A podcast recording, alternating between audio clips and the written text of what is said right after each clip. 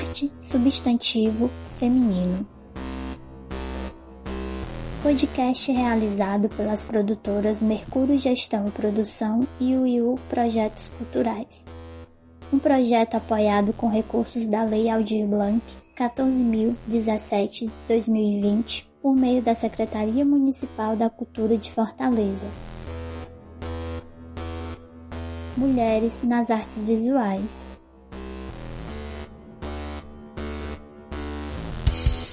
Pensar este tema traz reflexões que atravessam a história das civilizações, gênero, espaços, público e privado, e as contribuições do movimento feminista para a arte são algumas questões para conversar sobre representatividade. No Ceará, é possível acompanhar a produção de mulheres nas artes visuais a partir de diversos suportes e formas de expressão. Hoje eu estou com Cecília Andrade. Oi, Cecília, seja muito bem-vinda aqui para a nossa conversa. Oi, Will, tudo bom? Primeiro, queria te agradecer pelo convite para participar deste podcast para o projeto Arte Substantivo Feminino, que você e Nádia Souza organizaram pelo Mercúrio Produções e o Will Projetos Culturais. Aqui é Cecília Andrade, Sou artista visual e arquiteta, com mestrado em artes pela Universidade Federal do Ceará, e estou atuando desde o primeiro semestre de 2020 como professora da Faculdade de Arquitetura da Universidade Federal da Bahia. Entendo que este projeto é super importante por ecoar discussões sobre a representatividade feminina nas artes, mas partindo do cenário local, e também por ajudar a movimentar esse período que parece sem fim de isolamento social.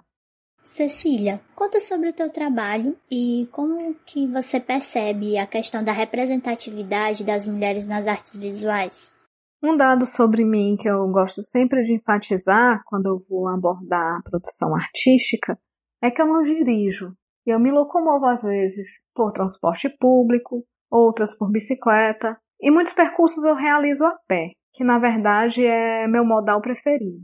Essa é uma relação que vem desde a minha infância, nos trajetos para o colégio, nos percursos dentro do meu bairro, ou acompanhando a minha avó ao centro da cidade. A minha avó, que era costureira e precisava ir à rua, como ela chamava, comprar os aviamentos, tecidos e todo o material necessário, foi quem me ensinou a andar por aquelas ruas, a reconhecer aquelas lojas e, de certa forma, a amar estar naquele ambiente quando eu estou na rua, quando estou no centro, eu acho que é sempre um laço, um laço afetivo que me move. Enfim, falo isso porque acho que explica um pouco o fato da minha poética ser muito mais da rua, tratando das relações com a cidade e o caminhar. Isso aparece em várias das minhas práticas, como o sketch urbano, que eu alimentei por anos, e em muitos dos meus trabalhos. A relação com a cidade, a relação afetiva, a relação com a minha avó, a arquitetura, enfim, todos surgem, por exemplo, em Sudários, de 2015. Nesse trabalho, eu registrei em gravura sobre tecido a relação de violência de Fortaleza com as suas árvores. As matrizes eram, então, os troncos dessas árvores decepadas. Em curto-circuito Pajeú, já realizei uma série de caminhadas guiadas que integraram também a exposição Excursão Pajeú, em 2015, e tratam desse riacho fundador da cidade que hoje se encontra totalmente abandonado e esquecido. Mesmo inserções em cidades invisíveis, que aparentemente não guardam uma forte relação com o espaço físico urbano, pois é uma intervenção dentro dos livros de Ítalo Calvino, me forçava a perambular pela cidade, visitando bibliotecas e livrarias para sua realização. Esses trabalhos para quem não conhece, acho que seria interessante dar um, uma olhada no meu site, é ceciliandrade.com.br, e conhecer um pouquinho mais da minha poética. Bom, também isso explica porque inicialmente eu lancei um olhar para artistas que pensam o espaço e as cidades, e para as práticas de caminhar como forma de arte e anti-arte, desde os dadaístas, surrealistas e situacionistas. Porém, olhando para esses grupos, nós notamos uma prevalência de corpos masculinos. Esse é um dado que historicamente poderia estar relacionado aos períodos de atuação destes grupos. Na atualidade, eu voltei meu olhar para artistas e ativistas que trabalham dentro de um viés de arte para lugares específicos, arte útil e artivismo, como as intervenções e caminhadas do grupo Rios e Ruas, do Instituto Harmonia, e o trabalho Rio Paralelo Tamanduateí, do grupo Secura Humana. Mas aí também, mesmo nesses grupos contemporâneos, a situação ainda se repete. Na arte pública, na arte urbana, nas intervenções, ainda há uma predominância masculina, embora cada vez mais as mulheres se joguem nestas situações e ocupem mais e mais espaços. A tua poética trata das relações com a cidade, a rua e o caminhar. Nesse período da pandemia de Covid-19 e a quarentena, passou a ter novas perspectivas a partir da tua série Corpo Casa, e com isso, assim, como que você vivencia essa relação como mulher e artista entre esses dois espaços, a casa e a rua? Acredito que estar na rua é certamente uma atividade distinta quando se trata do corpo feminino. Tradicionalmente, o lugar desses corpos é na suposta proteção do lar, enquanto que a rua é o lugar no masculino. Rua e casa aparecem tradicionalmente como dois polos opostos.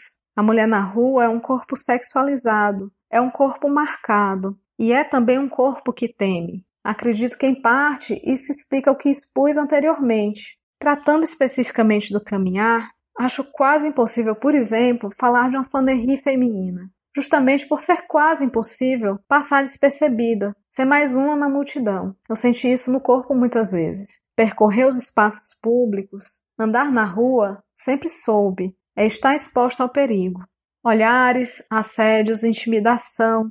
Nosso caminhar tem sempre uma dimensão de conquista. A mulher na rua é político.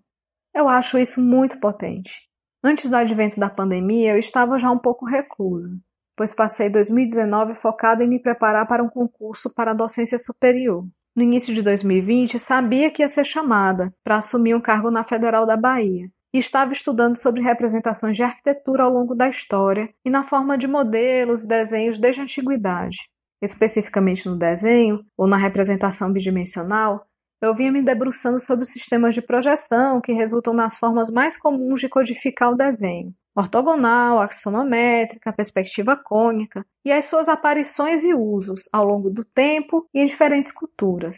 Na modelagem ou representação tridimensional, me encantou muito ler sobre os primeiros modelos tridimensionais conhecidos, que são achados arqueológicos. Essas representações ancestrais não eram maquetes, como a gente pode pensar hoje, mas objetos rituais. Apareceram como bandejas de oferendas, em sua maioria emulando casas, que eram utilizadas em libações no Egito Antigo, ou objetos chamados de casas da alma, onde os espíritos seriam abrigados na outra vida.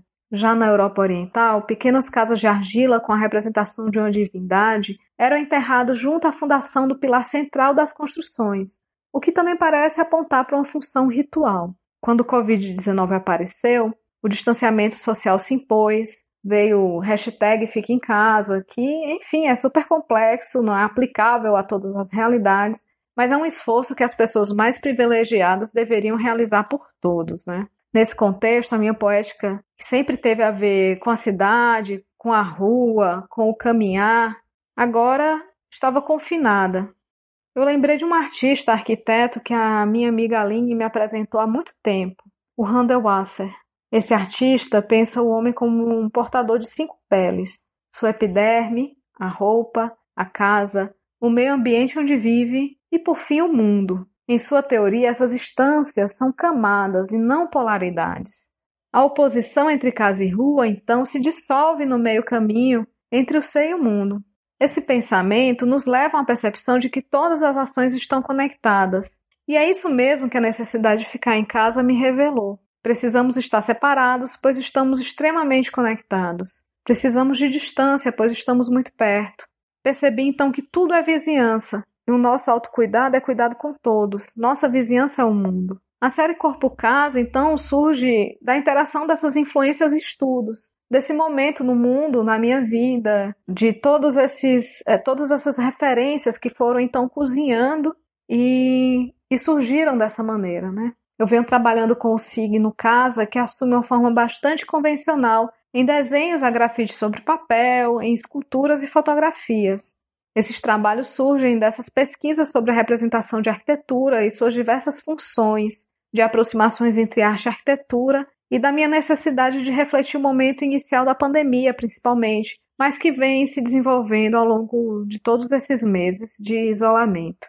No desenho, especialmente, há uma exploração de situações de dubiedade causadas pelas perspectivas axonométricas que fazem confundir distâncias, volumes. Outros trabalhos conversam com a tradição da foto performance, capturando pequenos gestos como segurar, envolver, equilibrar, fazer pousar uma pequena casa. Outros gestos surgiram posteriormente, arremessar como se fossem dados, ou jogar como se fossem peças de um jogo de divinação, várias dessas pequenas casas de madeira balsa, deixá-las voar ao vento.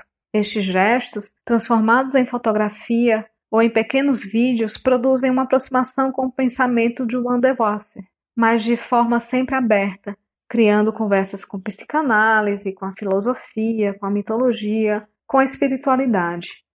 Sou muito seletiva na utilização das redes sociais.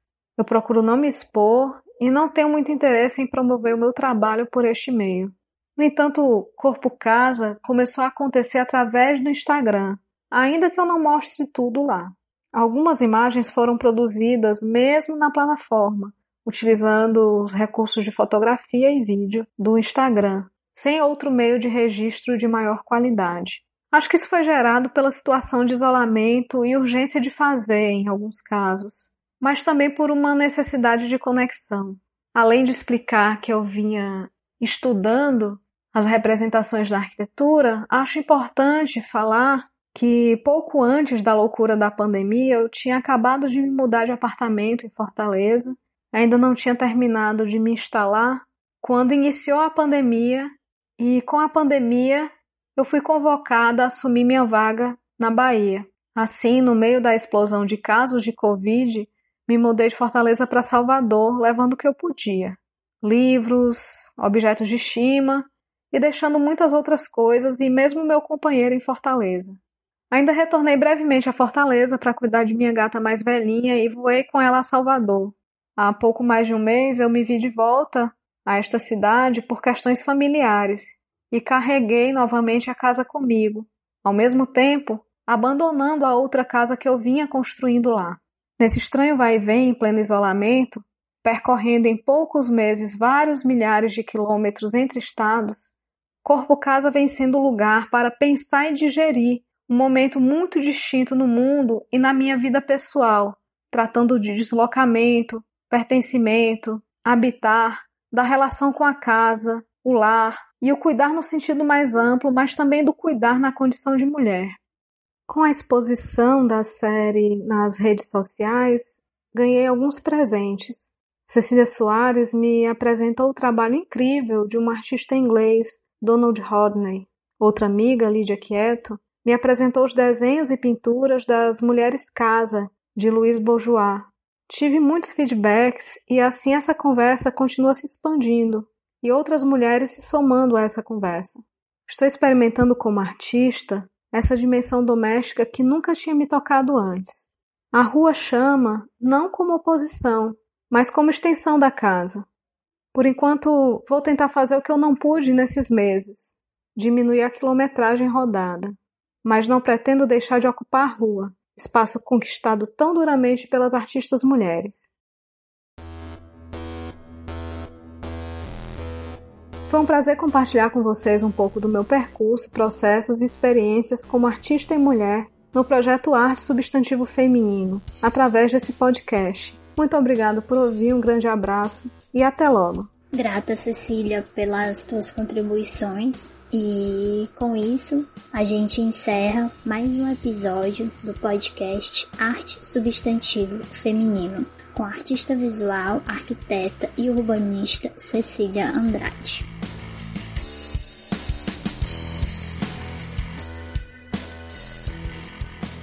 Arte Substantivo Feminino podcast tem a equipe técnica totalmente formada por mulheres Produção Nádia Souza e Wilma Farias. Designer Débora Meira. Edição Débora Souza. Trilha Banda Ouse.